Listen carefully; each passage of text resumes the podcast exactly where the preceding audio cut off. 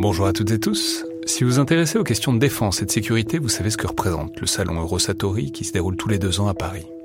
C'est cette année la 28e édition qui se tient du 17 au 21 juin prochain à Paris-Nord-Villepinte et Eurosatori, qui sponsorise cet épisode, sera comme à chaque fois le grand rendez-vous mondial de la défense et de la sécurité.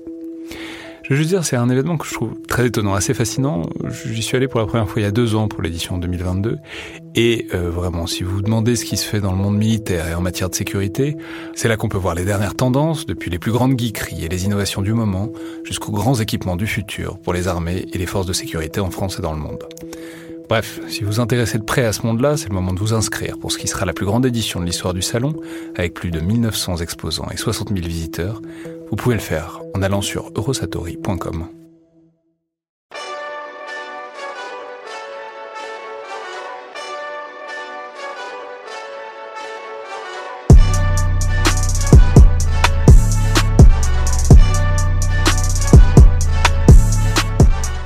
toutes et tous et bienvenue dans le Collimateur, le podcast de l'Institut de recherche stratégique de l'école militaire, l'IRSEM, consacré aux questions de défense et aux conflits armés.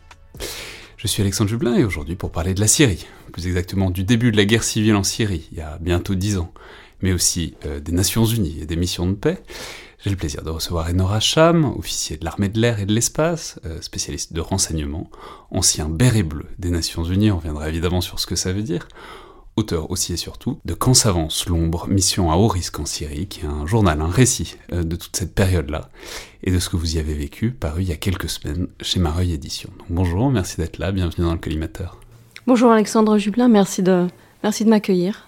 Alors je l'ai dit, cet ouvrage c'est un récit euh, assez haletant, alors pas heure par heure, mais pas loin quand même, souvent euh, jour par jour en tout cas ces quelques semaines, ces quelques mois du printemps et de l'été 2012, où vous parcourez la Syrie comme euh, observateur pour les Nations Unies, dans une phase euh, assez étonnante et curieuse euh, du début de la guerre civile syrienne, au sein d'un cessez-le-feu très temporaire qu'on voit se désagréger en lambeaux au fil des pages du livre, et qu'on voit vraiment de l'intérieur se décomposer. Alors on va évidemment en parler, revenir sur le contexte en Syrie, sur ce que vous y avez vu, et puisque c'est un, récit qui est très personnel en fait, euh, à plein d'égards, j'aurais aimé commencer un peu par votre parcours. Alors je l'ai dit, vous êtes militaire, vous parlez un peu de votre engagement au début du livre, et puis ensuite vous pointez par moments quelques effets d'écho avec certaines choses que vous avez vécues avant la Syrie. Mais on comprend un peu entre les lignes que vous avez quand même une, une carrière très remplie avant cet épisode que relate le livre, et puis il est parfois dit que vous êtes euh, de l'armée de l'air, alors l'armée de l'air et de l'espace désormais, parfois dit que vous êtes spécialiste du renseignement. Donc simplement, est-ce que vous pourriez nous décrire un peu euh, votre parcours, enfin ce que vous faisiez dans les armées avant la Syrie, donc dans les années ou les décennies peut-être qui ont précédé cette aventure, évidemment dans la mesure de ce que vous pouvez nous dire? Euh, j'ai été, euh, oui, effectivement, je suis, je suis officier dans l'armée de l'air et de l'espace. j'ai été recrutée sur diplôme après, après avoir été étudiante à, Sciences Po Paris. Et à l'époque, je voulais me diriger vers le Moyen-Orient. C'était ma passion. Et, euh, et, on m'a expliqué, un, un, professeur, en, lorsque j'étais en pré-PENA, m'a expliqué, et je préparais les concours du Quai d'Orsay, euh, il m'a expliqué lui-même ambassadeur deux choses. Euh, D'une part, qu'on n'envoyait pas à l'époque les femmes euh, comme ambassadeurs dans, les pays arabes. Euh, c'était il y a 25 ans, enfin il y a plus de 20 ans. Et d'autre part, il avait tout à fait raison que je serais sûrement très malheureuse au Quai d'Orsay et que c'était pas du tout la voie qu'il fallait que je choisisse. Et il avait, je pense, co complètement raison. Et puis un peu par hasard. Que vous avez vu du Quai d'Orsay depuis vous a, a, confirmé son avis? Ah oui, je pense que c'est vraiment des ADN très différents, euh, avec des métiers passionnants, mais vraiment très différents. Ensuite, on, bon voilà, on peut pas, on regrette pas de ne pas avoir une autre vie, mais je, vraiment, l'armée correspond pour moi à, à à tellement de, de niveaux euh, de ce que j'aime faire, euh, l'engagement, l'action, le, euh, la crise, que je pense que j'y suis très bien, que j'ai bien fait, j'ai bien choisi mon chemin en fait. Alors pourquoi l'armée de l'air et l'espace du coup? Parce que un hasard, un hasard, c'est quelqu'un, un officier de l'armée de l'air, de l'armée de l'air à l'époque qui m'a démarché. Euh, je faisais des, je faisais beaucoup de compétitions de parachutisme et l'un de nos de nos adversaires en Coupe d'Europe, c'était la. On fait quoi en compétition de parachutisme? Comment Qu'est-ce qu'on fait en compétition de parachutisme bah, tout dépend de la discipline. Donc vous pouvez faire euh, de, de, de, la voile contact. Moi, je faisais pas ça. Je faisais de, du, vol, du vol relatif. et vous pouvez en faire en équipe de 4, de, de, de ce, que, ce que vous voulez. C'est-à-dire qu'on fait des Dès lors figures que vous êtes au moins deux, et vous faites des figures oui, en l'air. Donc en chute, vous êtes à plat et vous faites, des, vous faites le plus de points possible, le plus de figures possible. Et, euh, et donc j'en ai fait pas mal. Et dans le cadre d'une compétition, j'ai été démarché par un, un officier de l'armée de l'air qui était une équipe concurrente et qui m'a donc dit que euh, l'armée, euh, l'armée en général, et particulièrement l'armée de l'air, proposait des carrières justement dans les pays arabes en tant qu'attaché de défense. Bon, là, ce qui m'a indiqué quand même était une promesse à 20 ans euh, qui ne l'engageait en rien, donc j'ai bien compris plus tard que c'est pas si simple. Mais en tout cas, sur le moment, c'est ce qui m'a fait, c'est ce qui m'a décidé à arriver dans l'armée de l'air et j'ai été recrutée sur titre. Donc, je suis arrivée directement en troisième année à l'école de l'air, l'année de spécialisation. Et ensuite, qu'est-ce que vous faisiez Parce que Ensuite, vous êtes formé comme officier de renseignement, vous apprenez les bases, euh, comment obtenir euh, des, enfin, comment traiter des informations. L'armée de l'air est une armée très technique, euh, plus, presque que technique. Et donc, c'est assez, c'est assez intéressant de faire ces gammes d'officiers renseignement dans l'armée de l'air parce que vous faites vos gammes dans l'imagerie, dans euh, bah, bah, l'espace maintenant, euh, tout un tas de, domaines très techniques, beaucoup plus qu'humains d'ailleurs. Donc c'est de l'exploitation d'images prises par euh, d'images, de, oui, de, des écoutes. Enfin, il y a tout. C'est extrêmement varié. Hein. il y a des centaines de métiers qui, qui, se rattachent au renseignement. Et donc voilà, vous faites vos bases, vous apprenez un peu de, de chaque. Et puis un parcours à l'époque assez standard, c'était d'aller en escadron. Et, et, aux côtés des pilotes, eh bien, préparer les missions, euh, voilà, c'était très très technique et je pense, euh, c'était une bonne façon de commencer le renseignement. Et euh, oui, enfin, c'est une époque où il n'y avait évidemment pas encore de drones pour toutes ces missions-là de renseignement, de, collecte de renseignements et d'exploitation. Donc c'était, c'est pour ça que c'était intégré au sein de, l'aviation. il n'y avait pas de drone à l'époque, mais enfin, il y avait des avions qui prenaient des photos, qui faisaient de, du recueil d'éléments électromagnétiques il y avait des écoutes. Euh, alors, c'était peut-être pas les mêmes moyens qu'aujourd'hui, peut-être moins euh, techniquement développés, mais enfin, les bases étaient les mêmes. Et l'apprentissage était sensiblement les mêmes. Et donc, et pendant ce temps-là, du coup, vous avez perdu de vue le Moyen-Orient ou c'est resté dans un coin? Alors, j'ai eu de la chance, en fait, parce que dans ces années-là, c'était euh, très enrichissant. C'est peut-être le moment que j'ai trouvé le plus enrichissant dans l'armée de l'air. C'était le moment des opérations dans les Balkans. Et c'était. donc, l'armée française n'avait pas participé aux opérations en Irak. Et donc, elle avait un peu, euh, il y a, je pense, un vrai, euh, euh, une vraie marche qui a été franchie à l'époque en termes d'intégration des avions, les, les, grandes Comao, c'est-à-dire les grands, comment dire, les opérations conjointes avec des alliés. le moment où il fallait que les pilotes quand même parlent vraiment beaucoup mieux anglais qu'ils ne l'avaient fait. des procédures très souvent inspirées de l'OTAN et qui venaient d'être éprouvées en Irak. Et donc, dans ces, euh, opérations dans les Balkans, l'armée de l'air a énormément progressé. Elle était d'ailleurs la première à la manœuvre. Euh, était la première concernée par ces opérations. Donc, euh, c'était très intéressant d'être dans, ces années-là dans, l'armée de l'air. Et puis ensuite, j'ai bifurqué assez rapidement et j'ai fait beaucoup plus d'interarmées, d'international, d'interministériel plus tard. et j'ai moins, été, j'ai moins été officier d'armée de l'air, tout, tout en restant tout en restant un officier de l'armée de l'air et de l'espace, mon, travail m'a amené à faire des choses complètement différentes de, de ce que font normalement des officiers de, de l'armée de l'air. Ouais, donc vous vous tournez plus vers euh, ouais, l'international.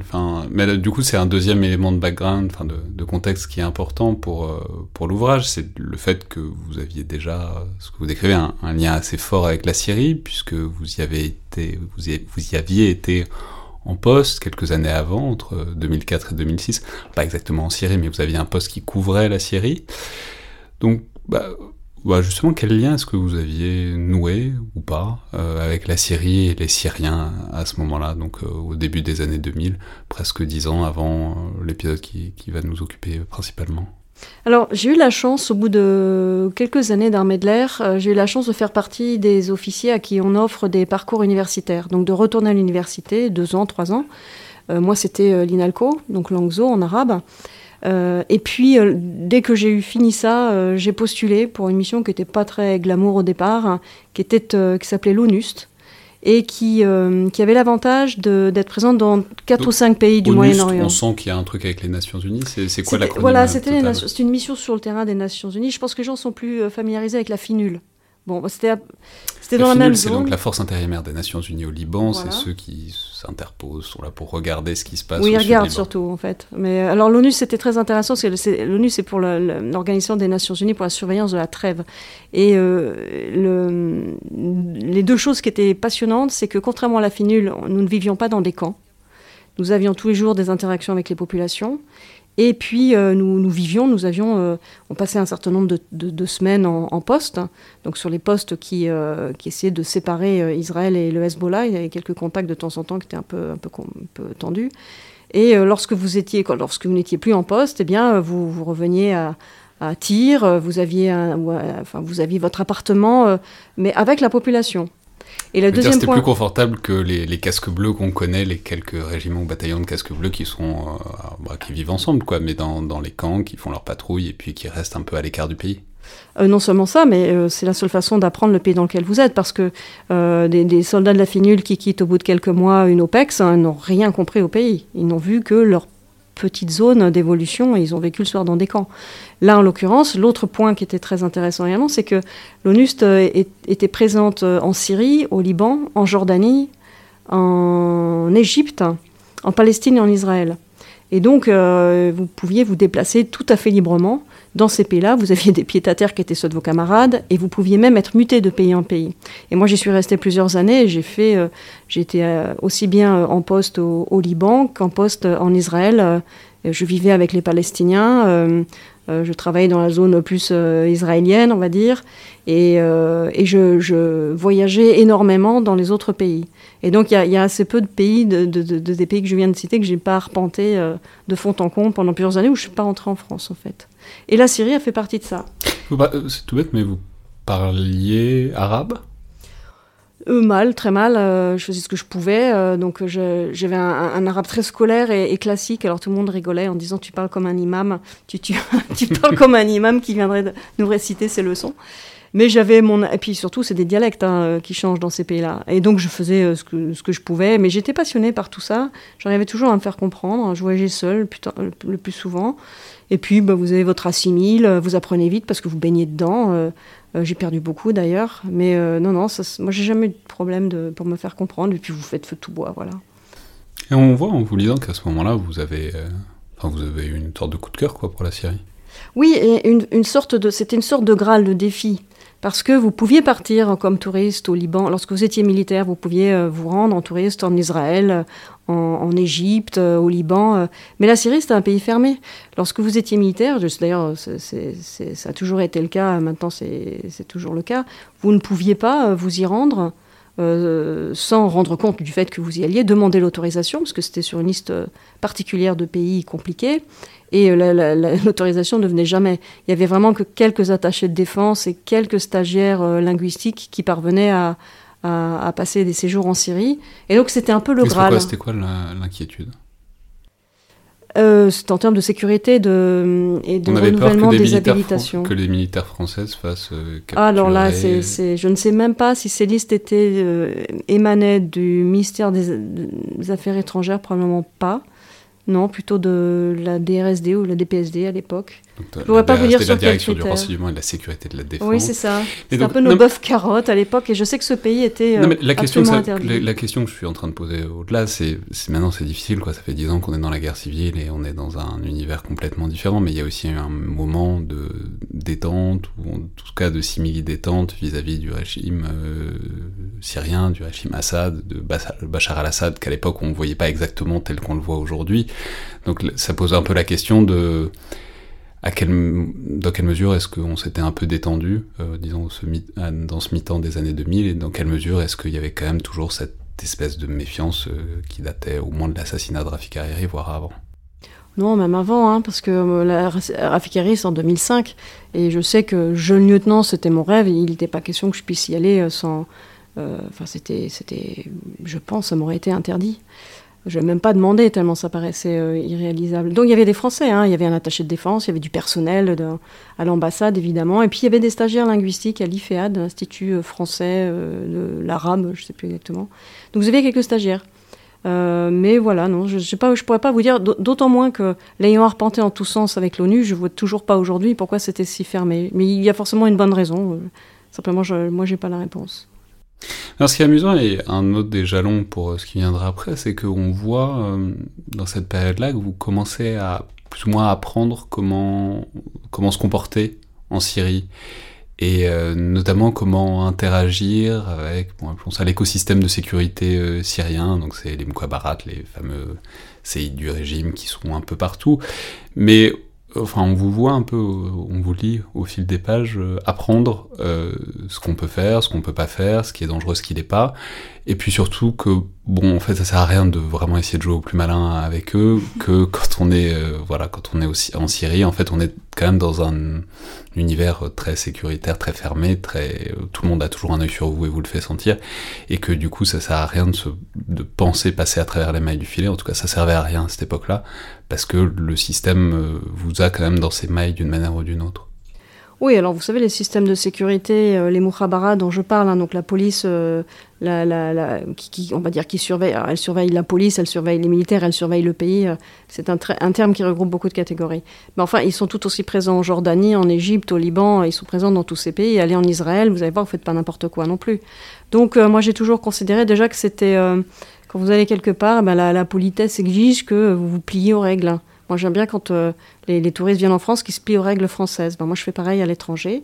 Et donc, euh, je, bah, je, respectais, les, règles tacites ou non tacites, qui étaient d'ailleurs, euh, pour moi, assez faciles à respecter. Hein. En Syrie, c'est assez simple. Il suffisait de ne pas se mêler de politique, de ne pas parler de politique. On m'a jamais interdit. Alors, effectivement, j'avais toujours des gens qui me suivaient.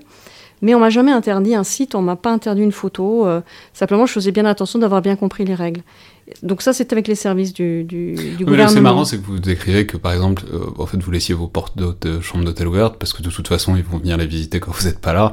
Donc euh, autant, enfin, ça sert à rien, quoi. De, oui, voilà. Enfin, ils vont venir de toute façon fouiller. Euh, c'est juste pénible. Je, je crois que c'était au Qatar. Au Qatar, j'avais passé beaucoup de temps et, chaque tous les deux jours, je crois, je trouvais une carte d'un faux homme de ménage qui, qui, venait, qui était venu inspecter ma chambre. Puis j'avais ramené une énorme pile à la réception euh, quand j'étais partie. Donc c'est le cas partout dans ces pays. On veut savoir ce que le touriste a, surtout s'il est militaire. Vous êtes toujours suspecté euh, d'espionner, de, ce qui n'était pas notre cas, hein, mais, euh, mais vous, êtes, vous êtes toujours l'objet de suspicion. La, population l'est elle-même, alors vous, étrangers, encore plus, si vous voulez. Et ensuite, j'ai toujours aimé euh, bah, rencontrer euh, les gens. Euh, je sortais de l'INALCO, j'avais suivi le DEA de Gilles Kepel également sur le, monde arabo-musulman. Et donc, c'était, c'était ma passion. C'était vraiment, j'avais envie de connaître les gens, de parler aux tribus, de rencontrer tout le monde. Et donc, j'ai beaucoup voyagé. Je me suis, je me suis fondue dans la population autant que je le pouvais. évidemment, euh, il faut savoir rire de soi. Hein. Moi, je, comme, je dis dans le livre, de temps en temps, quand ça paraissait un peu, un peu compliqué, que je voulais détendre l'ambiance, je racontais, je récitais des petits poèmes que j'avais appris à l'INALCO, de, poètes arabes classiques, ça, tout le monde applaudissait, tout le monde était content. J'ai jamais eu de problème, moi, dans ces pays. Je connais des gens qui en avaient tout le temps, mais moi, j'en ai jamais eu. Ensuite, donc sa, première affectation, dont on a bien compris que c'était un peu une chance pour essayer de pénétrer ces pays, euh, en tout cas de les parcourir, elle prend fin, vous allez faire euh, autre chose. Euh, on peut le dire, vous allez à, New York, enfin, vous restez dans le giron onusien, mais donc au début des années 2000, vous êtes à, New York, euh, au moment évidemment où, où éclatent les printemps arabes puis la guerre civile syrienne, mais voilà, justement, comment est-ce que vous revenez à la Syrie depuis New York? Quelle est le, hmm. cette étape du cheminement? Alors, avant et après, il y suis pas passée directement de, de l'ONUST à, New York. Il y a eu, euh, d'autres missions euh, très passionnantes et très engagées, elles aussi, en Afrique ou ailleurs.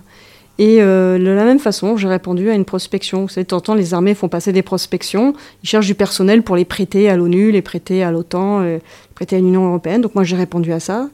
C'est une sélection très longue, presque sur une année, parce que c'était déjà une sélection il y a beaucoup de gens qui veulent? Interarmée, oui, oui, oui, quand même. Oui, oui. Oui, oui, beaucoup. Alors en France, il y avait déjà une sélection interarmée, mais, mais ensuite il y avait toute la sélection onusienne. Et là, là, c'est très très bagarré. Vous êtes défendu par votre pays, mais enfin c'est quand même bien bien bagarré. Et donc je suis arrivée aux Nations Unies, euh, au département des opérations de maintien de la paix à New York, et j'étais euh, responsable de l'analyse euh, j'étais officier renseignement, hein, officiellement, c'est des, postes qui sont tout à fait officiels, euh, pour tout ce qui était euh, la situation dans les pays arabes. Et c'est juste au moment quand, quand je suis arrivée que les printemps arabes. Vaste programme. Voilà, et justement, c'était la période des printemps arabes et de la Libye. Donc j'étais très heureuse, très très heureuse. C'est un univers vous étiez un peu au cœur du réacteur à ce moment Oui, j'étais au cœur du réacteur, oui. Alors moins bien sûr que les grands ambassadeurs qui nous représentaient, mais oui, la préparation des dossiers, un certain nombre de choses. Euh, oui, oui, j'étais, j'ai vu beaucoup de choses. Et c'est très intéressant ce C'est intéressant hein. d'ailleurs parce que vous êtes pas Enfin, vous êtes là en tant que française, enfin, vous êtes française, tout le monde le sait que vous êtes française, mais en même temps, vous ne travaillez pas pour la France.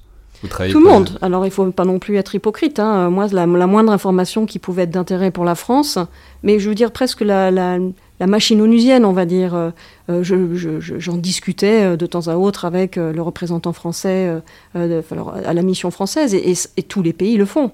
Il est évident que chacun est un relais de son pays. D'abord, est une image de son pays, hein, déjà. Il faut, il faut quand même faire respecter son pays, bien se présenter, faire honneur à son pays, et puis rendre service à son pays. Ça ne veut pas dire aller espionner l'ordinateur du voisin, mais sentir un peu l'ambiance, les tensions, euh, vous savez, c'est le chaudron, c'est le plus haut niveau de la diplomatie mondiale, les Nations Unies à New York. Alors il y a toujours quelque chose à voir, il y a toujours quelque chose qu'on pense avoir senti. Euh. donc c'est vraiment passionnant. Et bien sûr, tous autant que nous étions. Alors certains pays, beaucoup plus que d'autres. Je ne les nommerai pas ici, mais généralement les dictatures euh, donnent des consignes très, très strictes à leur personnel, tout le monde le sait. Et, et je pense que des listes entières de noms sont transmises aux, différents, aux différentes missions militaires, par exemple voilà, en France, c'était voilà, plutôt dans cette, dans cette ambiance-là. Donc, les printemps arabes, la Libye, ou la Libye, on sait, enfin vous le replacez, mais c'est il y beaucoup qui se passe aux Nations Unies, parce que c'est une résolution que tout le Conseil de... donc l'intervention occidentale, disons, en Libye, c'est une résolution que le Conseil de sécurité euh, laisse passer, que les Russes et les Chinois acceptent un peu du bout des lèvres avec l'idée que ce sera limité, puis Bon, en, tout cas, ils ont l'impression de s'être fait un peu flouer. Ah, elle n'a pas été laissée passer, elle a été arrachée. Elle a été arrachée à la communauté internationale qui n'en voulait pas. Je me souviens du nombre de pays qui, mettaient en garde les cinq du Conseil de sécurité en leur disant surtout, surtout n'allez pas vous mettre, n'allez pas casser la Libye. Les conséquences seraient, difficilement euh, d'abord euh, calculables, mais, ce pays ne, va pas tenir, il n'y a pas de structure étatique. Notamment, je me souviens des Algériens et des pays de la région qui étaient extrêmement remontés contre l'idée qu'on pouvait aller euh, fracasser la, Libye. Donc ça a été, oui, je le dis dans le livre, hein, parce que c'est aujourd'hui très connu, euh, voilà, chacun fait son métier. Hein. Les ambassadeurs font ce qu'on leur a demandé de faire. Il y a des enjeux que moi je ne connais pas qui me dépassent euh, très largement. Mais cette résolution a été arrachée. Et euh, les Russes ne l'ont acceptée vraiment que avec beaucoup de réticence. Et le mandat n'a pas été respecté. Il a été trahi. Pour les Russes, il a été trahi puisque c'est allé très au-delà d'une simple zone d'exclusion aérienne. C'est allé très au-delà, avec les conséquences aujourd'hui que l'on connaît. Euh, je pense que ça a été une sorte de, point euh, tournant. Je, pense que ça a été, notamment pour les Russes, en tout cas c'est ce que m'ont dit des Russes, parce que ce qui est passionnant aux Nations Unies, évidemment, c'est que vos collègues sont russes, chinois, iraniens, euh, c'est ce qui rend vraiment les missions à l'ONU passionnantes. Vous vivez là-dedans. Et mes collègues russes, avec lesquels je m'entends très bien, je le dis dans le livre d'ailleurs, euh, ça, fait, bizarre de le lire en ce moment. Euh, ces derniers temps, il y, a, un Vassili qui a l'air hyper sympa dans le livre. Enfin, vraiment, enfin, je doute pas qu'il est hyper sympa d'ailleurs, qu'il l'est tout probablement toujours. Mais simplement, c'est vu l'image de la Russie, euh, disons depuis quelques semaines et quelques mois, ça fait, c'est assez exotique comme lecture, disons. Ouais, ouais. Et, et je l'ai sorti avant la, avant l'Ukraine. Euh, je faisais partie des gens d'ailleurs qui étaient convaincus que jamais Poutine n'attaquerait l'Ukraine, donc j'ai pas du tout orienté ça. Euh, non, ça, ça fait partie, euh, c'était parmi mes meilleurs collègues, ces deux-là. Notamment, le, je parle de Vassili, qui est un, civil de très haut niveau, et vous savez, les Russes, quand ils sont d'un très haut niveau, c'est un peu comme les Iraniens. Ils sont extrêmement cultivés, ils ont un regard très loin dans le passé, dans l'avenir. Ils ont une autre façon de voir les choses, presque une, une façon de voir. Euh, alors, il ne faut pas le prendre connoté ce que je vais dire, mais presque une vision d'empire ou d'ancien empire. Ils voient les choses de façon très large. Et, euh, et donc, on n'a pas eu tout à fait au début la même perception de ce qui était en train de se passer en Syrie, parce qu'on n'était pas allé aux mêmes endroits. Et ce qui était passionnant, puisqu'on partageait un bureau, lui était en plus conseiller euh, dans tous les domaines politiques et c'était passionnant d'échanger nos, opinions. Alors euh, là, juste, on avance parce qu'on est déjà en Syrie ah là pour cet épisode.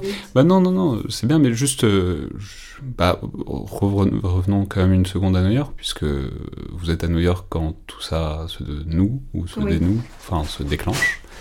et quoi? Qu'est-ce que vous comprenez depuis New York de ce qui se passe en Syrie? Alors, D'abord, j'y suis retournée plusieurs fois en Syrie pendant les printemps arabes. Et ce, que je, ce qui était très étonnant, c'est qu'il y avait euh, le, gouvernement était extrêmement serein. D'ailleurs, je vois, je vois la progression de Bachar. On a l'impression de voir Bachar grandir sur ses posters et, et, évoluer. Euh, et c'était euh, pas de stress. Sur ce poster, c'est intéressant, juste une seconde, de dire ce que vous dites. C'est il se transforme, il passe de Bachar, enfin du Bachar qui était l'image de Bachar, il ressemble, vous dites, il ressemble de plus en plus à son frère, qui est mort, euh, mais bon, qui était un chef militaire, alors que lui, Bachar n'était pas destiné à diriger l'État à l'origine.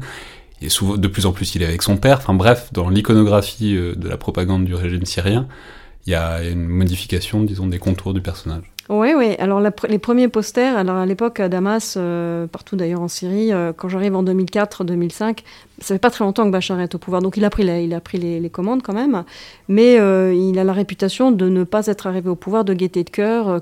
de toute manière, son, père ne l'avait pas choisi lui, c'est parce que son frère est mort qu'il a, qu'il a pris, qu'il est arrivé aux, aux affaires. Vous rappelez qu'il était ophtalmo. Bah, oui, il était, il était étudiant en ophtalmologie et ça a été. Euh, euh, tout le monde sait que sa, femme euh, a, pleuré quand elle a, quand elle a appris la mort du frère et que le père demandait à ce que les deux, enfin en tout cas Bachar, reviennent en Syrie pour, pour, prendre la relève du frère. Elle a pleuré, sachant que leur, vie de liberté était terminée, mais il avait même bonne réputation à Londres. Bachar, il n'était pas, euh, pas du tout euh, dans, l'outrance euh, de, fils de Kadhafi ou de fils de Saddam Hussein, par exemple, pas du tout. Il n'avait pas vraiment de, protection rapprochée lourde. Il était très bien vu par les patients. Il était bien vu par son, son, comment dire, son, ceux qui l'encadraient. non, ça, ça, ça avait l'air de lui plaire. Et donc, donc c'est un peu lui au début sur les posters. Non, alors au début sur les posters, euh, alors d'abord il y avait, non moi quand j'arrive, euh, quand je remarque vraiment euh, que le, toutes les dictatures se mettent en scène. Rappelez-vous Kadhafi et ses cartes de l'Afrique, voilà, on, on, a, on a tous vu ça, ou certains dictateurs africains, rappelez-vous les, posters assez, assez ridicules parfois qu'il qui y a eu une époque. et là en fait, à un moment de l'affaire Hariri, il est extrêmement vulnérable. il a l'air, il semble en tout cas extrêmement vulnérable, il a l'air de, de peut-être de pas très bien maîtriser son propre système on ne sait pas trop. Hein. Moi, j'ai pas, j'ai pas, j'ai pas d'informations euh, secrètes à vous donner, mais sur les posters, ce qui était très, impressionnant, c'était de voir qu'il y avait toujours les deux fantômes. Il y avait toujours le père. Sur Il n'était jamais seul. On avait l'impression qu'il n'avait pas de colonne vertébrale s'il n'y avait pas le père à côté de lui. Et après la Ferrari, le frère aussi. Donc d'un côté, il y avait le père mort, de l'autre côté, il y avait le frère mort. Et j'avais appelé ça ces deux fantômes. Mais, les, les représentations étaient innombrables. Elles étaient partout, sur, tous les, supports, les bus et taxis, les magasins. Et puis j'ai vu les, posters changer. Et, je raconte, à un moment, alors on est en 2010 ou 11, avant en tout cas les, incidents en Syrie, quelques mois avant, et je, me rends dans le Golan, dans un, état-major. Le mur est gigantesque, une sorte de mur cathédrale. Il y a un poster immense, j'ai jamais vu plus grand poster. Et je ne comprends pas, sur le poster, quelque chose me frappe, je n'arrive pas à comprendre, et je me dis, mais c'est très très important ce poster, il faut le comprendre. Et je comprends que quelques jours plus tard, que Bachar est complètement métamorphosé, notamment il n'y a plus le père, non, seulement il n'y a plus le frère non plus, mais en plus de ça, il a revêtu les vêtements de son frère, la posture de son frère, la posture très célèbre de son frère, les lunettes de soleil de son frère, et cet immense poster, il est en tenue militaire, plus du tout d'ophtalmo, en tenue militaire, et, euh, euh, je, me, rends compte que quelque chose s'est passé dans le pays qu'il est au cœur euh, d'un état-major militaire, il a vraiment pris sa place, et, et, ainsi de suite. Je vais voir Bachar évoluer. Et au fur et à mesure, et quand arrive le printemps syrien, tout au début, je me retrouve à l'aéroport de Damas, et il n'y a plus du tout ce poster-là. En fait, il est en costume, euh, tout à fait, euh, comment dire, modeste. il arrose des petites plantes. et il n'y a plus du tout cet air martial. Il a l'air très à l'aise très euh, en sécurité, très serein. Les, posters ont disparu dans la ville. Il y en a beaucoup moins. Et euh, quand j'arrive ensuite pendant la Révolution et puis la guerre, euh, ça a changé également. Et je raconte en fait tous ces posters, je, le vois, j'ai l'impression de le voir évoluer ou grandir au pouvoir et se durcir. Enfin, j'ai vraiment l'impression de voir évoluer quelqu'un. Alors je, raconte, oui, il y a tout un, passage sur les, posters. Et moi, quand j'arrive. Alors avant de revenir, donc depuis New York, le à ce moment-là, au tout début, vous n'y êtes pas, au moment où les événements commencent à se précipiter. Qu'est-ce que vous comprenez de la situation et qu'est-ce que vous comprenez ou pas d'ailleurs de la manière dont c'est en train de tourner? Bah, tout, de suite, je repère le mensonge déjà. je repère un certain nombre de choses. bon, certes, la situation se dégrade et pour moi c'est vraiment un crève-cœur, mais en dehors de ça, je, fais mon métier, j'analyse de façon impartiale et je me rends compte que d'abord la diplomatie est extrêmement polarisée. Euh, vous avez ceux qui sont absolument contre Bachar, ceux qui sont absolument euh, pour euh, Bachar. Bon, beaucoup moins pour Bachar que contre. vous avez des opinions publiques qui petit à petit sont, avec le rôle des journalistes, des médias, etc., qui petit à petit prennent aussi fait et cause contre Bachar ou pour Bachar. C'est très très polarisé. Le, le, mensonge sur les chiffres, par exemple, des pertes. Et je m'étais rendu compte que toutes les pertes étaient imputées à Bachar alors qu'en fin de compte, il y avait des pertes des deux côtés. Et donc, les pertes entre l'armée syrienne et l'armée syrienne. Oui, c'est-à-dire qu'on faisait, on faisait tout passer pour des exactions euh, de l'armée syrienne. Alors que ce pas du tout le cas. Il y avait un nombre considérable de soldats qui mouraient et de, et de policiers. Pas, dans, les, dans les chiffres qu'on avait ensuite, mais au début, vous savez, c'est un peu comme la guerre en Ukraine. Hein. On, vous parle d'un tué, puis de dix tués, puis de 20, 30, 40, 60, puis peut-être les, les, chiffres augmentent. Et je m'étais rendu compte que tout était attribué au, côté, euh, au côté Bachar et que c'était un mensonge et qu'en fait euh, les, les, les, et je parle de je, je parle de, de, de, gens sérieux en principe hein. Euh, Human Rights Watch euh, ce genre de ce genre de je sais plus exactement celle que je nomme il y en a une particulièrement que je vise et que voilà on ment ce qui est extrêmement grave, je trouve. Surtout dans le début d'une guerre, quand justement il vaudrait mieux apaiser les choses plutôt que les laisser euh, mal partir. Et donc je, m'en ouvre auprès du Situation Center à New York. Je leur explique que pour moi les chiffres sont faux. Et ils vont contacter effectivement cette organisation qui effectivement va dire qu'ils ont du mal s'exprimer et les chiffres ensuite redeviennent plus honnêtes. Mais euh, jusqu'à 2000 morts, ce chiffre m'a alors moi, évidemment, quand vous, avez aimé la population autant que je l'aimais, euh, vous voyez les chiffres qui gonflent et vous vous dites pourvu que ça s'arrête, 2000 morts et puis 10 000 morts. Mais je, me souviens du, tournant à 2000 morts, j'étais certaine que les chiffres étaient faux. Et effectivement, ensuite, ils ont, mieux, réparti les, pertes, autant qu'il était possible de les calculer, parce qu'ensuite, on a un peu perdu le compte, enfin le compte. Et de la même façon, bien des années plus tard, je me suis dix ans plus tard, hein, ou six ans plus tard, je me suis étonnée de la même façon du compteur bloqué. Du compteur bloqué. On est resté des années bloqué à 400 000 morts. Le compteur a été bloqué. Alors maintenant, certains ont passé la marche au-dessus et disent, bon, environ 500 000 morts, un demi-million de morts. Mais je me souviens de ce compteur bloqué. On fait dire aux chiffres ce qu'on veut. Et un, autre élément qui est tout à fait intéressant, c'est, mais, bah, enfin, vous dites, euh, il y a un truc qui vous perturbe, c'est l'idée que renverser Bachar euh, suffirait ou marcherait. Mais là où c'est intéressant, c'est que c'est plus une analyse de fond du régime syrien. C'est ce que vous dites, ce que vous écrivez, c'est que Bachar, c'est pas Bachar. Bachar, c'est euh, un univers d'acteurs, de communautés, de fonctionnaires, de chefs militaires, de gens qui ont tous des intérêts au maintien de Bachar, et que du coup, tout centré sur euh, sa personne, euh, ça, à la rigueur sa disparition personnelle changerait pas énormément, ou peut-être, mais pas forcément pour le meilleur, parce que euh, la communauté d'intérêt qui est derrière Bachar va au-delà de sa personne dès cette époque-là. Oui, euh, regardez, on a éliminé Kadhafi, euh, regardez où on en est. On a éliminé Saddam Hussein, regardez où on en est. Bon, éliminer Bachar, de toute façon, je pense que c'est son frère qui aurait pris euh, sa place, Maher, qui était encore plus instable. Et alors lui, lui c'est connu de longue date, par contre, hein, qui, était, qui, est un militaire, hein, qui a la main extrêmement dure. Euh, et, puis qui a, qui, a, tiré par exemple dans, dans, le ventre de son, de son beau-frère Asef Shaokat lorsqu'il était encore en vie. Enfin, c'est quelqu'un qui était euh, pas du tout le doux ophtalmologue qu'on avait connu chez Bachar. Donc, de toute manière, et puis comme vous dites. Euh, Bachar a arrêté d'être le doux ophtalmologue qu'on a, a, connu chez Bachar aussi. Donc, tout à fait.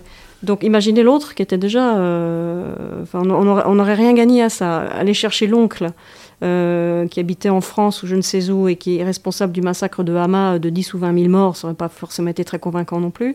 Et euh, une démocratie, euh, ça, ça c'est pas parce que vous renversez un dictateur que la démocratie arrive du jour au lendemain. Je pense qu'on a tellement d'exemples à citer que je ne vais même pas vous les décrire. Regardez d'autres pays.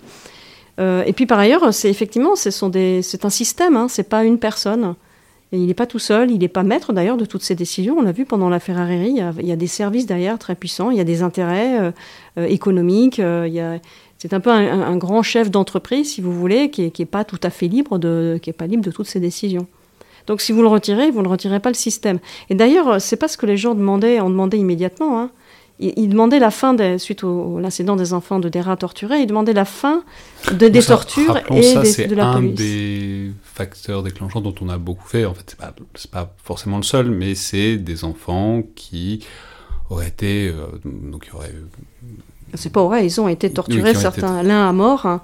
Et euh, alors non seulement... Mais qui aurait déclenché toute la suite d'événements, c'est pas le seul déclencheur. C'est pas le seul déclencheur, et ça serait arrivé d'une manière ou d'une autre. Mais euh, et puis d'ailleurs, le... ils ont été enlevés par les services de sécurité. Ils ont été arrêtés puisqu'ils avaient ils avaient marqué un graffiti sur le mur de leur école. Je crois que c'était euh, Docteur, tu seras le prochain. Je sais plus ce qu'ils avaient fait. Enfin bref, ils s'étaient un peu enflammés avec les, printemps arabes. Et ils l'ont dit d'ailleurs. Ils avaient regardé Al Jazeera. Ils étaient tout enthousiastes. Donc, euh, c'était des enfants jeunes. Hein. Et donc, ils avaient euh, écrit un tag sur leur, le mur de leur école. Ils ont donc été arrêtés et torturés. ce qui leur était demandé, c'était pour quel pays ils travaillaient ou qui leur avait demandé de mettre ça. Donc l'un est mort sous la torture. Les, euh, les os brisés, et euh, c'était des enfants des familles des tribus de Dera. Et il se dit, bon, a priori c'est vrai quand même, mais il se dit, je n'en ai pas la preuve, que lorsque les parents, les pères sont allés demander leurs enfants au service de sécurité, il leur a répondu, euh, bah, vous n'avez qu'à retourner chez vous et en faire d'autres. Et si vos femmes n'y arrivent pas, et si vous n'y arrivez pas, on se chargera de vos femmes.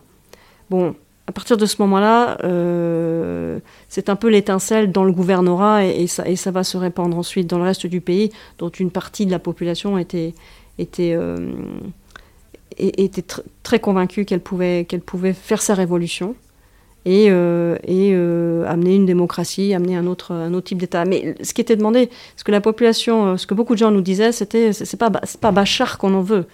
Il n'a qu'à rester là. On veut surtout pas une situation de chaos comme euh, en Irak ou au Liban. Ce qu'on ne veut plus, ce dont on ne veut plus, ce sont les services de sécurité, les tortures et d'avoir constamment peur.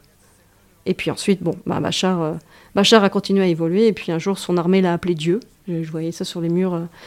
Euh, et donc voilà, on est arrivé à la situation où on est, où aucune des deux parties, sur le moment, on a, chaque partie a, chaque partie je ne veux pas juger des gens qui, ont tant souffert, et c'est pas du tout euh, mon propos, mais chaque partie a voulu continuer sa partition, et il euh, n'y a plus de fin.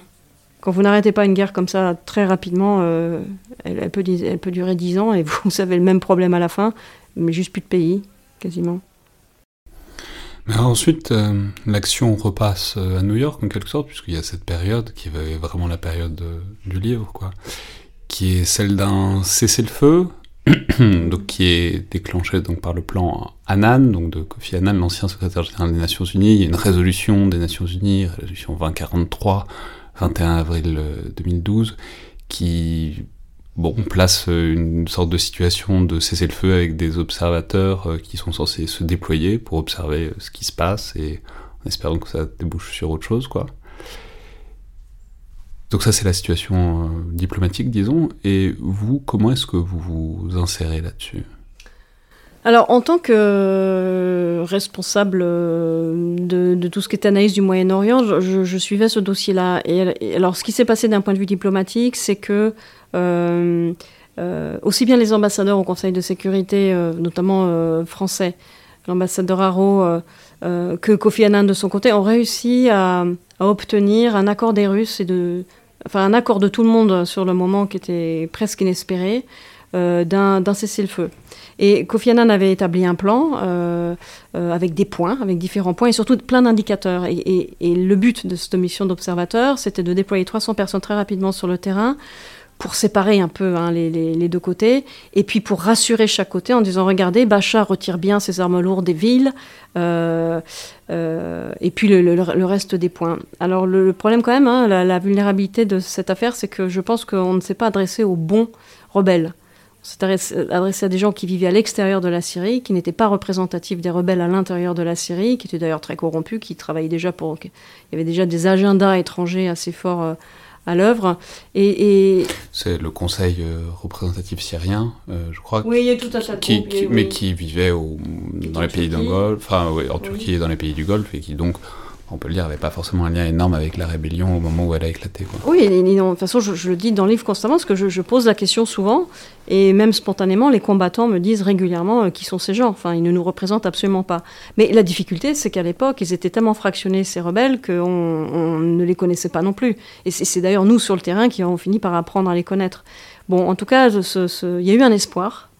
Euh, les, 300 observateurs ont été déployés à une vitesse euh, jamais atteinte sans doute en génération de force dans l'ONU, puisqu'ils ont même été retirés des missions auxquelles ils appartenaient pour être projetés encore plus vite. Parce qu'on sentait bien que c'était vraiment une petite fenêtre. L'ambassadeur Haro, d'ailleurs, faisait pas mystère. Euh, l'ambassadeur de France. C'était l'ambassadeur de France, l'ambassadeur américaine, de nombreux pays, permanents ou non permanents, du, au, Conseil de sécurité, ne, ne cachaient pas le fait qu'ils n'y croyaient pas vraiment. Bon, nous, on y a cru. Moi, j'ai cru. De toute façon, c'est pas, pas besoin de. Il faut bien entreprendre quelque chose. Hein. Et euh, euh, moi, je, je, n'aurais pas dû être euh, déployé pour deux raisons. D'abord, c'était pas mon métier à cette époque-là. Et puis surtout, la France avait décidé de ne pas envoyer, de, ne pas envoyer de personnel. et surtout pas sur le terrain. Parce que justement, ayant des relations très dures avec Bachar el-Assad, je pense qu'il était préférable que la France ne soit pas présente sur le terrain. J'imagine que ça a été un peu la, ce qui a motivé, puis surtout d'autres raisons que j'ignore. Et euh, c'est le, général Mood, un euh, norvégien, qui a été choisi pour commander cette mission, que je connaissais, euh, qu'on s'était rencontré au Moyen-Orient, je ne sais pas si lui s'en rappelait, mais en tout cas moi oui, je respectais beaucoup, et j'ai dû m'occuper de, son départ, puisque j'étais la seule qui connaissait la Syrie. Nations Unies, il y avait vraiment que les Syriens quasiment qui connaissaient la Syrie. Et donc, euh, et donc il m'a demandé, en fait, il a demandé à l'ambassadeur Haro, euh, vraiment dans une conversation, euh, à la fin d'une conversation, je ne m'y attendais pas du tout, si, s'il pouvait me prêter, si la France pouvait me prêter, m'emmener avec lui. Et bien sûr, j'ai dit oui. Alors, ce qui est intéressant aussi, et qu'on voit, qui est aussi un des filigranes du c'est qu'on voit qu'il y a un truc qui pose problème, qui est un avantage par moment et souvent un inconvénient, c'est votre nationalité française. Parce que, bon, d'un côté, ça vous confère euh, des accès, euh, bah, par exemple à l'ambassadeur Haro, qui est quand même l'un des, le représentant d'un des cinq pays du Conseil de sécurité. Donc, enfin bon, la nationalité française, enfin la France derrière la nationalité pèse euh, dans ce jeu diplomatique-là. Et puis en même temps, on voit que ça, en fait, ça vous barre plein de portes parce que tout le monde se méfie des Français, soit se méfie d'une Française en l'occurrence, soit a euh, des rancunes vis-à-vis de choses que de positions que la France a pu tenir parce que la France euh, est importante quand elle prend une position et que du coup en fait ça vous ça met plein d'obstacles dans votre route que vous auriez pas forcément eu si vous étiez d'une autre nationalité. Oui, il y a différentes. Euh, alors à New York, ça me pose aucun problème. Hein, c'est même pas une, même pas une question. Après, il y a deux choses. Il y a il y a la population qui était euh, extrêmement meurtrie quand on est arrivé. Et euh, pour elle, la France, c'était le Conseil de sécurité. C'était pas la France en tant que telle, c'était la France, le Conseil de sécurité, la communauté internationale qui ne cessait de faire des réunions pour ne jamais se mettre d'accord. Euh, et donc il y, avait une, il y avait une haine, pas seulement contre la France, mais je dirais contre les cinq membres permanents. Dont, dont, la France. Mais comme les autres n'étaient pas là, c'est quand vous êtes tout seul sur terrain, c'est vous qui prenez les critiques, évidemment. Donc il y avait une vraie haine, mais, mais on m'a jamais fait de mal. Les, gens euh, savaient faire la part des choses. En revanche, je me sens, c'est quand même une guerre, et euh, c'est vrai qu'à Damas, je raconte. D'ailleurs, on me met en garde. On me met en garde que je suis quand même en danger. À partir le, le fameux monsieur qui m'offre une glace euh, me met en garde que, que, ça peut être très dangereux pour moi. Et puis, on peut dire, vous faites passer pour Suisse la moitié du bouquin. Oui, mais alors, je pense que ce n'était pas, ça ne, alors pour, juste pour finir la, question précédente. Euh, et ensuite, il y avait euh, les services de l'État. Et, euh, et, deuxième chose, alors là, il y avait les relations France, France, France, Syrie, mais les services de l'État ayant signé mon visa, jamais non plus. On ne D'ailleurs, j'ai accès à beaucoup de choses sur le terrain. donc là, c'était pas un problème, mais c'était, je pense, le plus, le plus embêtant avec tous ces gens très fâchés contre la communauté internationale. C'était l'ONU, l'état-major onusien lui-même. Et là, on sentait des agendas qui étaient, euh, pour certains, euh, personnels et d'ambition. Euh, je, raconte qu'il y a quand même une ambiance un, peu, délicate à, gérer à Damas, dans cet état-major que je comprends mal. Je suis d'ailleurs pas exclu, mais mis dans la même pièce que le russe, et on, on est assez convaincu que c'est parce qu'on est deux membres du Conseil de sécurité, dans les pays sont, sont membres du permanent au Conseil de sécurité. et puis aussi, il faut dire que moi qui avais connu le Moyen-Orient en disant que j'étais française, toutes les portes s'ouvraient, on vous disait Chirac, Zidane, ça c'est partout, partout. Et bon, c'était plus du tout ça, c'était la France n'arrête pas de parler, qu'est-ce qu'elle fait, euh, euh, qu'est-ce qu'elle nous apporte, qu'elle cesse de dire qu'elle félicite, qu'elle condamne, qu'elle euh, s'offusque et qu'elle est choquée, etc. Et qu'elle fasse quelque chose, qu'elle nous livre, qu'elle nous, vienne en aide. Maintenant, la France avait, autre élément, elle avait fermé son ambassade. Et ça, ça certains l'avaient mal vécu. certains disaient quand on veut aider une population, on ferme pas son ambassade parce qu'on est fâché. Euh, voilà, donc il y avait du ressentiment contre la France. Je me faisais passer pour Suissesse, comme vous m'avez demandé. Euh, euh, personne n'y croyait que j'étais Suissesse. C'était presque un signe, ne, ne me posez pas trop de questions, parce qu'au Moyen-Orient, on sent que vous êtes français. J'ai pas d'avis tranché sur Zidane, c'est pas la peine. non, voilà, au Moyen-Orient, les, gens sentent que vous êtes français. Il y a une démarche des Français, ils se reconnaissent vite. bon, simplement, voilà, quand je mettais ça, c'était pour enlever un peu de pression. C'est quoi la démarche des Français? Ah, moi, je peux reconnaître un Français au Moyen-Orient, je peux vous le dire. La porte de l'hôtel s'ouvre, je vais vous... Je pourrais pas vous le dire. Il y avait un, Jordanien qui avait dit ça un jour. Quelqu'un lui a demandé comment tu, comment tu sais qu'elle est française. Et il avait répondu c'est son aspect général. Il y en a d'autres comme ça? Les Américains, j'imagine? Oui, oui, oui. oui, oui. Mais euh, anglais, américain, allemand. Euh, euh, peut-être. c'est logique, hein, mais en même temps, ça. Bah, c'est comme en Asie. Il faut peut-être être dans un pays étranger pour le savoir, pour le voir. Oui, oui, oui. Puis moi, j'y ai vécu. Donc, euh, j'ai bien vu tous ces touristes, etc. Ça oui, ça, moi, je, le sentais. Alors, ceux qui étaient très, très bons à ça, c'était les Bédouins. Et notamment les Bédouins jordaniens. Et qui vous racontaient, qui vous faisaient votre profil, euh, notamment ceux de Petra. Ils, avaient un don, c'était incroyable ce qu'ils qui vous disaient. Mais, toi, tu fais, toi, t'es militaire, t'es officier, t'as fait des études. Ils m'avaient juste vu marcher, euh, aller acheter un thé. C'était peut-être un agent des services de renseignement bédouin aussi. Non, c'était un bédouin de Petra. Il voit beaucoup de touristes aussi. Hein.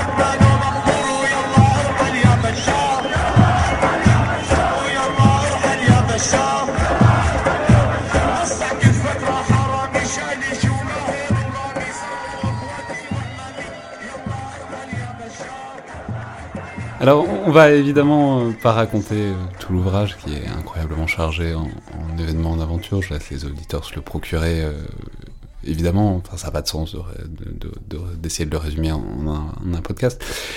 Mais si on essaye de, prendre quelques jalons en quelque sorte. Donc, vous arrivez en Syrie. Donc, on a dit que c'était des observateurs.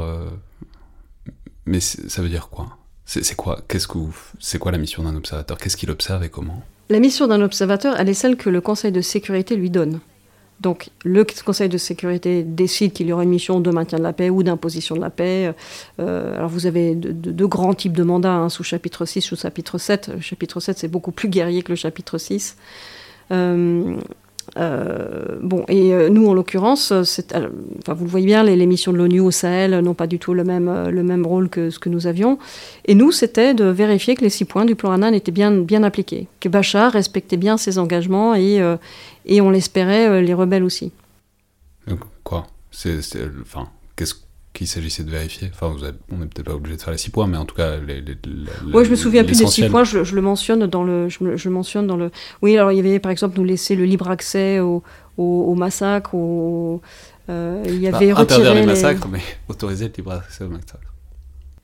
Euh, oui, mais c'est parce qu'il y a tellement de mise en scène dans une guerre, surtout au début d'une guerre. Vous avez euh, des tas de corps disposés de plein de façons différentes. Alors, euh, il faut pouvoir se rendre sur place et essayer d'évaluer qui a tué qui a tué qui. Enfin, qui a tué ces gens. Vous savez que les gens sont morts, mais bien malin celui qui peut vraiment dire qui les a tués. Il y avait retirer les armes lourdes des villes. Ça, oui. Et il y avait s'assurer que, par exemple, dans les, canons de certains matériels lourds, blindés euh, syriens euh, que c'est, que, qui n'étaient pas en mesure de tirer lorsqu'ils étaient à proximité des villes, par exemple. voilà, c'était des choses assez concrètes. Et puis on s'était, nous, fait des, tas d'indicateurs pour, pour pouvoir rendre compte au Conseil de sécurité du fait que le, ce cessez-le-feu tenait et, et, qu'on pouvait peut-être, cette mission pouvait peut-être s'inscrire dans la durée. Le mandat de la FINUL et de l'ONU, ça fait des décennies qu'il dure, et je, je, je pensais qu'on était un peu parti pour ça. Et concrètement, on voit beaucoup prendre des photos, euh, énormément de photos. Euh, mm. enfin, vous documentez tout, mais elles, euh, elles allaient où ces photos? Elles devaient aller où? C'était quoi l'objectif? Les, photos, bah, l'observateur vous observez, puis il faut des preuves. Donc forcément, vous prenez les photos. Ça, fait partie du mandat, donc on ne nous a jamais empêché de. Enfin, en tout cas, euh, il y a beaucoup de choses qu'on a pu prendre sans, difficulté, puis d'autres, bon, je, raconte qu'on le prend en cachette, parce que, mais là, on est déjà dans la guerre, quand ça commence à moins bien se passer. Euh, tout, tout, est donné, euh, tout est donné alors selon les aspects, il y avait des, nous, on avait un aspect militaire, mais il y avait aussi des gens des droits de l'homme qui étaient là, des civils des, droits de l'homme avec lesquels je travaille beaucoup. Donc les droits de l'homme envoyaient donc tout ce qui était exaction aux droits de l'homme à New York. Euh, la partie militaire, eh bien, euh, elles étaient euh, les analystes du général Mood à Damas les exploitaient, ce que, les éléments qu'on rapportait, typiquement d'un travail d'officier de, renseignement. Et tout cela partait à Kofi Annan, ça partait au Conseil de sécurité, ça, passait ça partait aux Nations Unies. Mais vous aviez l'impression ou l'illusion de, voir ce qui... Parce qu'en fait, je veux dire, le, le, bouquin a une sorte de lent dévoilement qu'il y a un hors-scène, qu'il y a ce que vous pouvez voir, et puis qu'en fait, plus vous passez de temps, plus vous vous rendez compte qu'il y a plein d'endroits qui sont complètement hors champ, et que c'est là que se passent les choses qu'il faudrait aller voir, mais que vous pouvez pas voir. Mais, disons, pendant un temps, vous pensiez vous, que vous voyez tout? Non. Non, non, non seulement ça, mais bah, d'abord, on ne peut pas tout voir parce qu'au début, on s'est déployé, il y avait très peu de personnes euh, dans des villes euh, très éloignées les unes de l'autre. Alors, il y avait trois observateurs à Homs, euh, trois observateurs à Hama, trois à des réseaux, puis petit à petit, ça s'est fait comme ça. Donc, déjà, la logistique était très compliquée également, en, raison de la rapidité de, la mise en place de la mission. Et puis, c'était les tout débuts d'une mission, ce que les militaires appellent une entrée de théâtre, en fait. Hein. c'est toujours un peu compliqué. Euh, et, assez rapidement, euh, tout de suite d'ailleurs, euh, le sentiment qu'on était très manipulé, qu'on était un enjeu de, manipulation, puisque chaque côté voulait montrer que l'autre était pire que lui. D'où d'ailleurs les, manipulations, les mises en scène, les photos truquées, les films inventés de toutes pièces. On leur disait aux rebelles, on leur disait aux jeunes, on leur disait pourquoi, on voit bien que votre film est, complètement faux, on le voit bien. Elle me dit, mais c'est pas grave, parce que si Bachar l'a pas fait là, il l'a fait ailleurs sûrement. Et mais c'est pas comme ça, on peut pas rendre compte de ça, vous voyez, montrez-nous montrez -nous vraiment ce qui se passe. Donc euh, il y avait, euh, et puis vraiment une, volonté de nous instrumentaliser, euh, puisque chacun sait ce que l'on regarde, et donc imagine les comptes rendus qu'on va faire, et encore une fois, dans les débuts de guerre, la propagande, c'est d'une importance stratégique considérable. Et donc nous étions l'enjeu de ça. Et nous avons été très méfiants. Ça, je dois dire qu'on n'a jamais cru qu'on voyait tout et on n'a jamais cru qu'on comprenait tout. Et on était très très méfiants dans nos conclusions. Donc on disait, bah, tel jour à telle heure, on a, il y a eu trois corps à amener à la morgue de Mayadine. Voilà quelles étaient les blessures. ils ont été torturés. Et puis ensuite, justement, on ne donnait pas de conclusion ensuite qui l'a fait. Et c'est ce qui nous avait eu d'ailleurs d'être détesté des deux côtés. la mission d'un observateur, le maître mot, c'est impartialité. Et la, population nous a reproché de ne pas assez dire, de ne pas être assez euh, formel et de, ne pas déclarer assez clairement tel et tel massacre a été fait par les forces de Bachar. Et Bachar était extrêmement du côté de Bachar et, la population en faveur de Bachar trouvait qu'on faisait le jeu des, rebelles euh, parce qu'on euh, on ne les dénonçait pas assez. Mais c'était pas notre travail de dénoncer les uns ou les autres. Notre travail, c'est de documenter. Alors, une, partie extrêmement importante de loi, c'est peut-être son cœur en fait, c'est c'est ce que ça fait. tout ça, d'observer, de, documenter ce que ça fait notamment psychologiquement. Alors vous, vous écrivez que c'était pas votre première expérience, vous aviez vu des choses, vous aviez subi des choses, vous aviez dû les gérer déjà, mais est-ce que vous pouvez nous décrire peut-être la manière dont vous encaissez ça? Enfin, je veux dire, concrètement, on peut dire, vous photographiez des cadavres euh, mutilés, torturés, euh, explosés dans à, peu près toutes les manières imaginables, quoi. C'est ça le quotidien, euh, concrètement. Donc voilà, comment est-ce que vous encaissez ça Et puis surtout la répétition, parce que c'est pas une seule fois, c'est tous les jours. Et puis aussi, comment est-ce que vous voyez vos collègues autour encaisser ça aussi? Alors, merci de poser cette question, parce que je, elle me tient vraiment à cœur. Euh, ce livre, je l'ai fait pour deux raisons. Je l'ai fait d'une part en hommage aux Syriens. J'ai compris aussi que quelque part, j'étais, ça m'avait permis d'aller jusqu'au bout de cette mission. Mais aussi euh, à la demande de, collègues hein, et d'amis policiers, euh, pompiers, militaires, des, camarades, des subordonnés. on m'avait dit, écoute, si, si, un jour tu peux l'écrire ton expérience de, de syndrome post-traumatique, euh, les connaissances que tu as dedans, euh, ça, ferait vraiment, ce serait vraiment très bien en, tant que témoignage pour nous qui ne pouvons pas forcément parler parce qu'on n'a pas le même grade que toi, voilà, on n'a pas le même parcours et le même profil. Euh, et donc j'ai beaucoup mis ce, livre, la moitié, l'autre raison d'avoir écrit ce livre, c'est vraiment le thème de la résilience. Donc pas seulement les, syndromes post-traumatiques, mais de quelle façon on, se protège. Je dirais pas en lutte contre, euh, on s'en protège plutôt. Et donc j'ai mis ma propre expérience pour qu'on puisse mieux comprendre ce dont je parlais. Et j'ai même, euh, peut-être que vous avez remarqué, mais j'ai même changé de style quand j'écrivais, lorsque j'ai décrit mon propre PTSD, pour que ce que je décris parle à ceux qui en ont un et qui n'ont pas forcément identifié le problème. La deuxième chose, euh, un peu en préambule de votre question, je, je vais bien sûr y venir, c'est que je veux absolument qu'on comprenne qu'on en guérit, qu'on peut en guérir, et que non seulement on en guérit, puisque moi ce syndrome post-traumatique m'est arrivé des années avant cette mission, que non seulement on en guérit, mais euh, les, souffrances qu'on a eues, en fin de compte, euh, rendent non seulement plus fort, mais surtout mieux outillés, avec des outils euh, psychiques que je n'imaginais pas que j'avais, et, que, et que je n'ai pu avoir sur le terrain que parce que j'avais traversé cette épreuve-là. Et aujourd'hui. Euh, on, peut dire un, mot, une seconde de cette première expérience que effectivement vous décrivez. Enfin, en fait, c'est en Israël euh, avant. Oui. Et c'est fascinant, vraiment c'était un passage fascinant où vous décrivez qu'en fait on vous file des cachetons, des enfêtes, oui. et que ça marche hyper bien. Oui. et que du coup, en fait, ça devient un énorme problème parce que c'est un problème, un médicament qui marche ah, miraculeusement à un truc aussi terrible, et que du coup, il a fallu trouver une autre solution que les cachetons, enfin que les, enfin des amphétamines, des amphétamines, pour euh, pour gérer le PTSD et qu'en fait d'une certaine, enfin vous me direz si je me trompe, mais c'est ça qui vous aide pour la suite, quoi. Euh, oui, euh, ce, qui, se passe, alors ce que j'explique, c'est que le PTSD survient. Un, un, camarade est tué au Liban. Je, je, suis assez impliquée dans, on, nous sommes que trois Français, donc l'un meurt, les deux autres s'occupent de lui, notamment parce qu'à l'ONUST, c'est pas du tout la finule où il y a des contingents entiers de Français, à l'ONUST on n'était que trois Français, et euh, je le ramène à sa famille, je dois prendre les photos après son autopsie, ce genre de choses. Euh, je suis la seule à, le ramener à sa famille, euh, tâché de défense était visiblement occupé ailleurs. Et je, bon, voilà, je le ramène. Et, au retour, je me sens extrêmement mal. Je, raconte dans le livre que je, moi, moi, j'identifie pas mon PTSD. Je me dis juste que je suis, je, suis un peu de mauvaise humeur, je me sens mal. Je, mon cerveau, tout ça, je me sens pas bien. Et euh, je me sens pas bien seule. Et dès que je retrouve mes camarades, je me sens pas bien avec. Voilà, je me sens pas bien.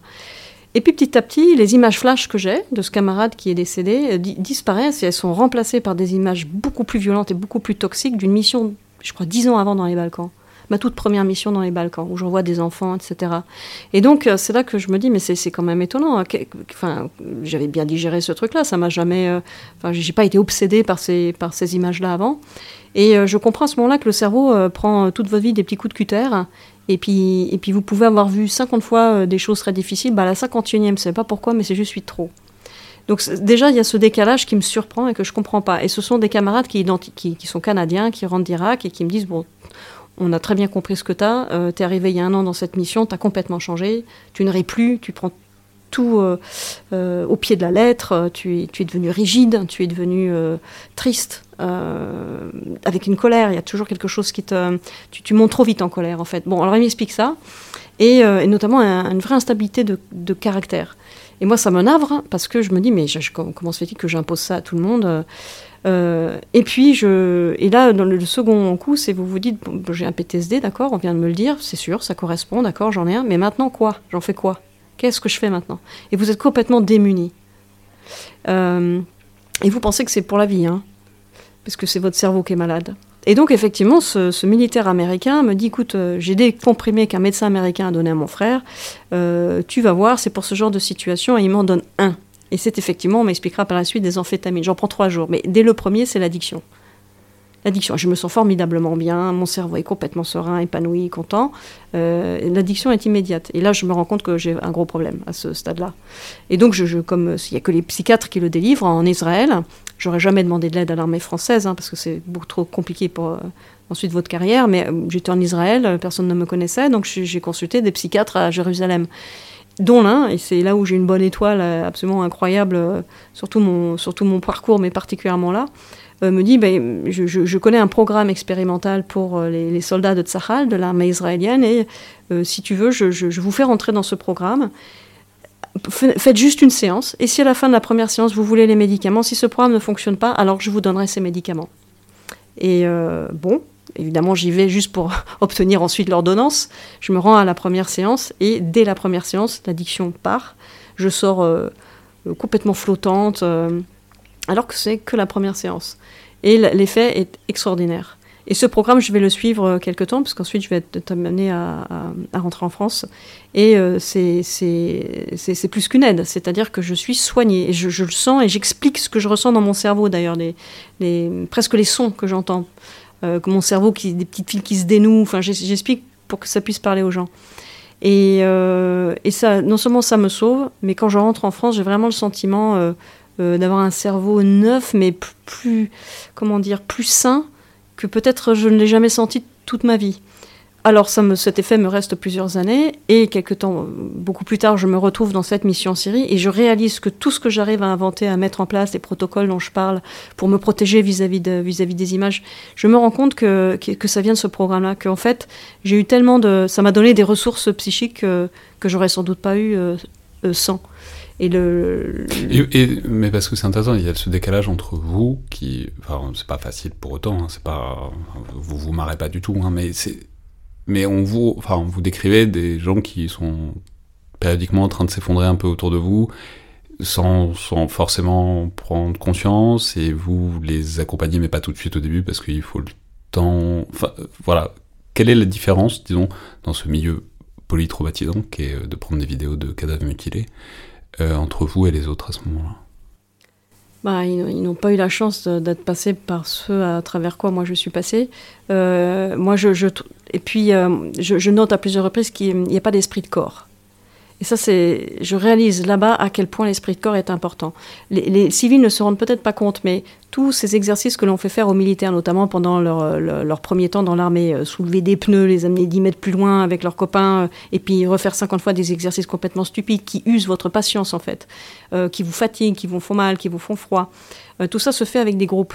Et vous savez que tous vos camarades sont passés par ces mêmes épreuves-là. Il y a un socle commun. et donc l'esprit de corps naît à ce moment-là.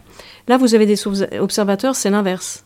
Et d'ailleurs, vivre ensemble une souffrance physique, le froid, la faim, la fatigue, euh, et la surmonter ensemble, euh, vous, vous, donne un esprit de groupe. Et là, on a des observateurs qui sont pris de n'importe où, qui s'y attendaient pas du tout, qui ne se connaissent pas, qui n'ont pas été préparés, et qui sont passifs euh, face au choc psychique. Et la, la, douleur psychique isole. Elle isole, contrairement à la douleur physique qui va rapprocher un groupe, quand on doit la surmonter ensemble, la douleur psychique isole chacun dans son coin et chacun subit euh, et vit avec sa souffrance.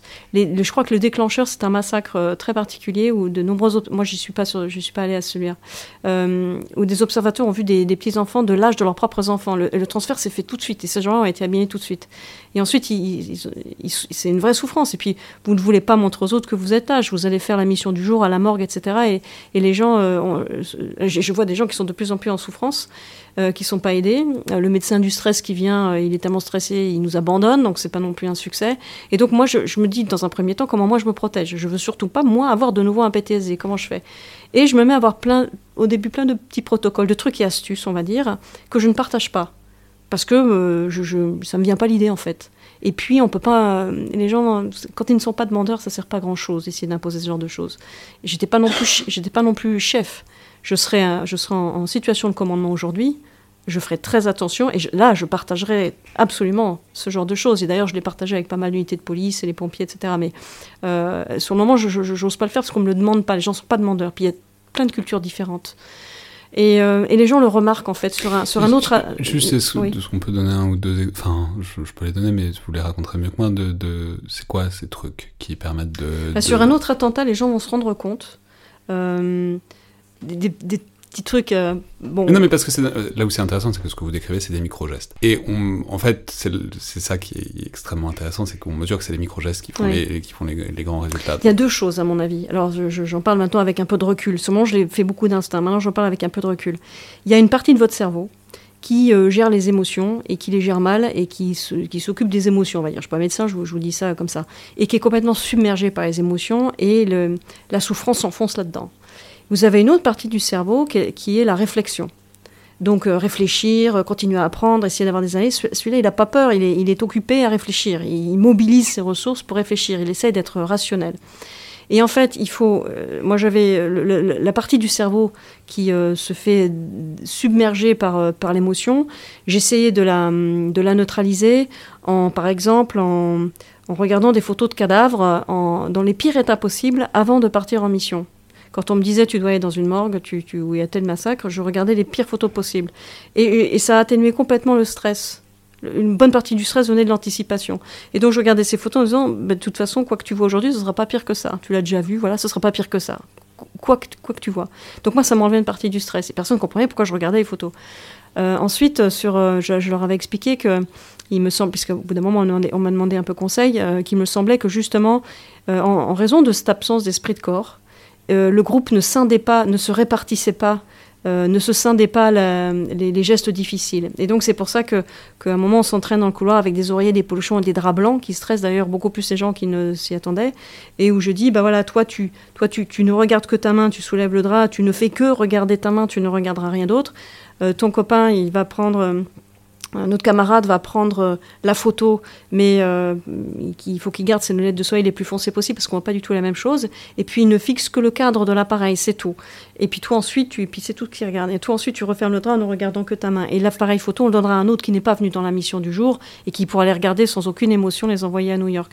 Donc j'essayais de scinder ça dans le groupe. Je me, disais, euh, l'absence de cohésion en fait fait que, chacun est dans sa, est dans sa propre peur peur de, de, ce qu'il va, découvrir et de, l'effet de ce qu'il va ressentir.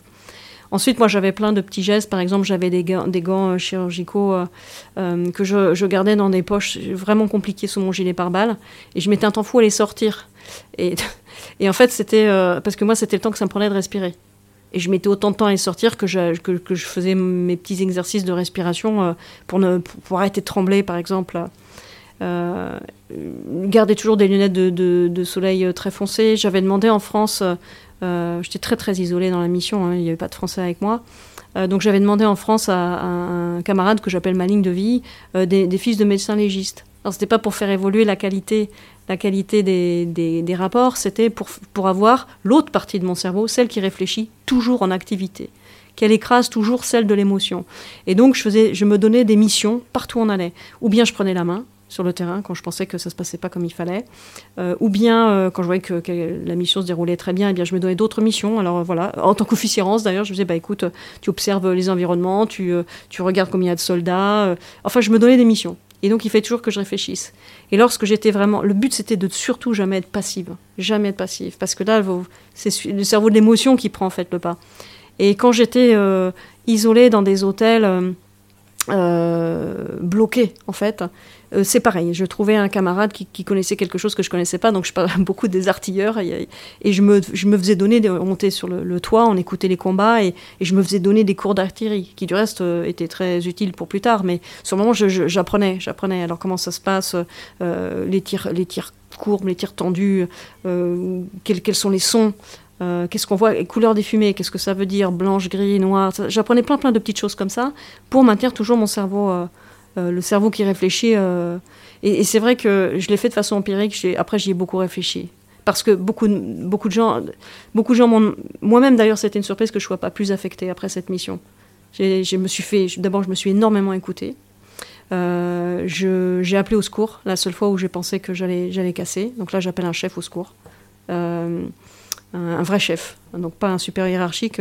Avant de partir, j'avais pris quatre numéros, ce que je fais jamais, hein, quatre numéros de généraux de téléphone, euh, dont je savais qu'ils étaient des chefs, pas proches, pas des amis, des chefs qui ont l'habitude des hommes, qui ont l'habitude des combats, qui ont l'habitude de prendre des décisions et, qui, et, qui me et qui me parleraient dans un très mauvais moment comme un chef, qui me rappellerait la mission, qui me rappellerait qui serait là. quoi. Euh, donc à un moment, je fais ça, mais sinon, je prends aussi d'autres habitudes.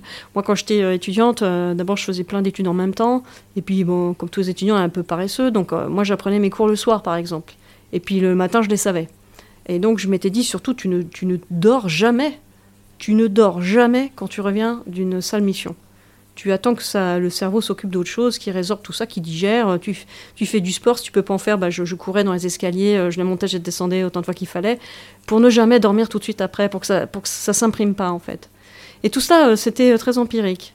Et en y réfléchissant, je pense que le fait de, diviser au maximum les tâches vraiment où l'émotion est très forte hein, et d'apprendre continuellement de maintenir le cerveau, celui qui réfléchit en activité, ça a été ça la solution. Pour moi, ça a été la clé en situation de commandement aujourd'hui et en situation euh, euh, dans, bien d'autres missions que j'ai faites après, euh, j'ai passé, passé ces, astuces-là, ces trucs autour de moi. je les ai passés, alors, comme les missions sont très différentes, les gens n'ont pas forcément ça à faire, mais par exemple, j'ai beaucoup de conversations avec des policiers ou, ou des pompiers. j'ai beaucoup raconté ça, justement. Et voilà. Alors, on n'a pas le temps de. Enfin, il y a plein d'autres choses que vous apprenez qui sont fascinantes. Par exemple, vous apprenez à gérer euh, des foules.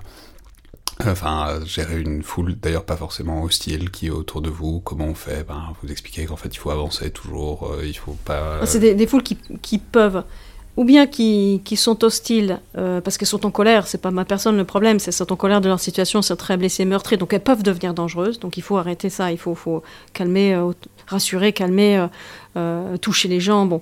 Et puis vous avez aussi des foules qui le font pas exprès. C'est-à-dire qu'une foule, c'est un animal euh, très particulier. Hein. C'est pas la somme des gens qui composent la foule. Hein. C'est un animal très particulier qui a ses propres réactions de peur, de mouvement, etc. Et même quand une foule ne vous est pas hostile, euh, moi je m'en méfie. Et effectivement, euh, j'avais aussi développé deux trois façons de, faire.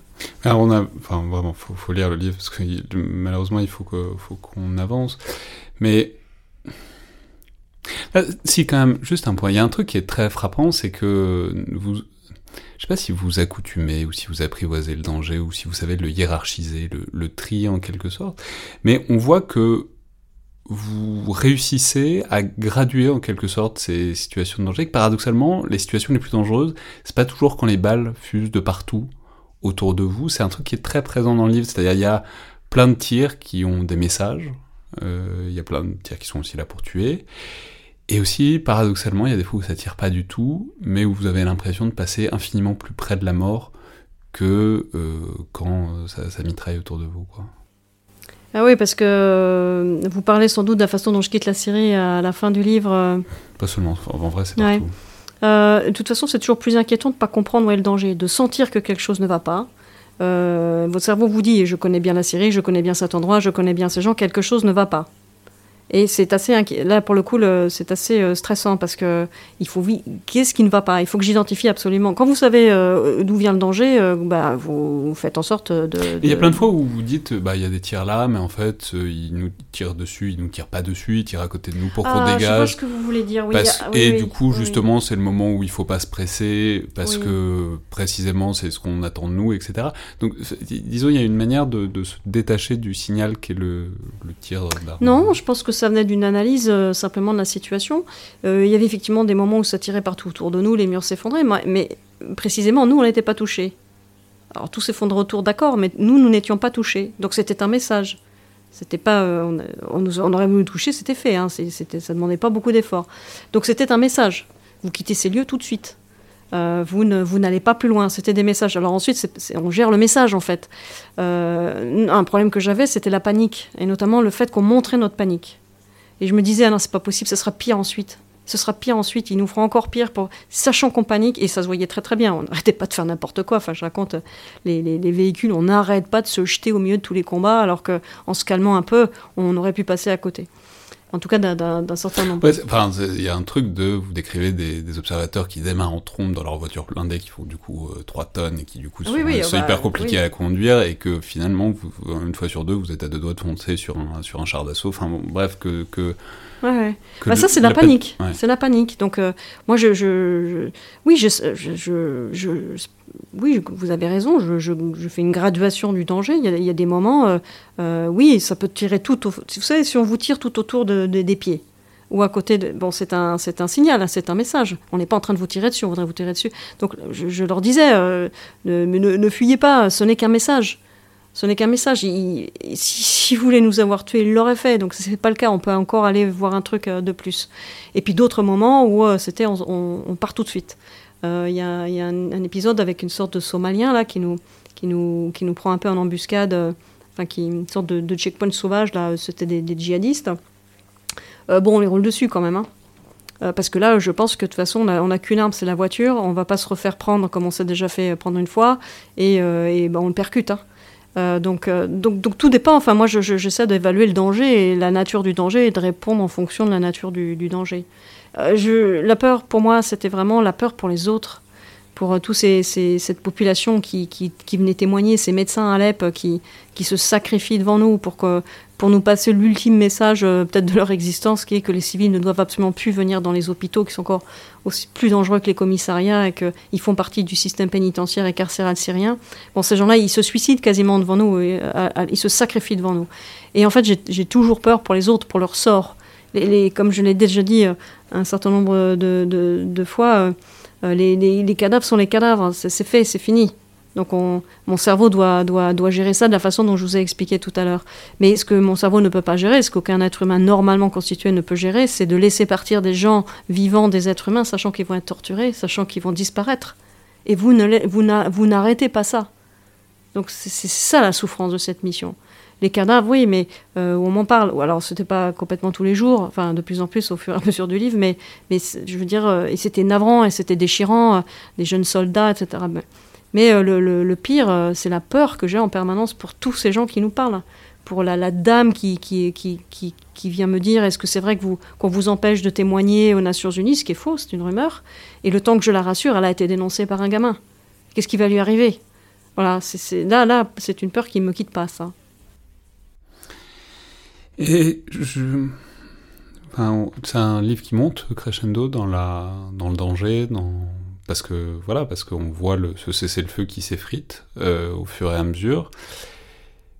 À quel moment est-ce que vous sentez que, enfin, vous le dites au début, vous, vous y croyez, en même temps sans avoir d'illusion, donc et puis euh, en même temps vous voyez la situation changer devant vous? Ah non, moi j'ai cru à fond. Hein.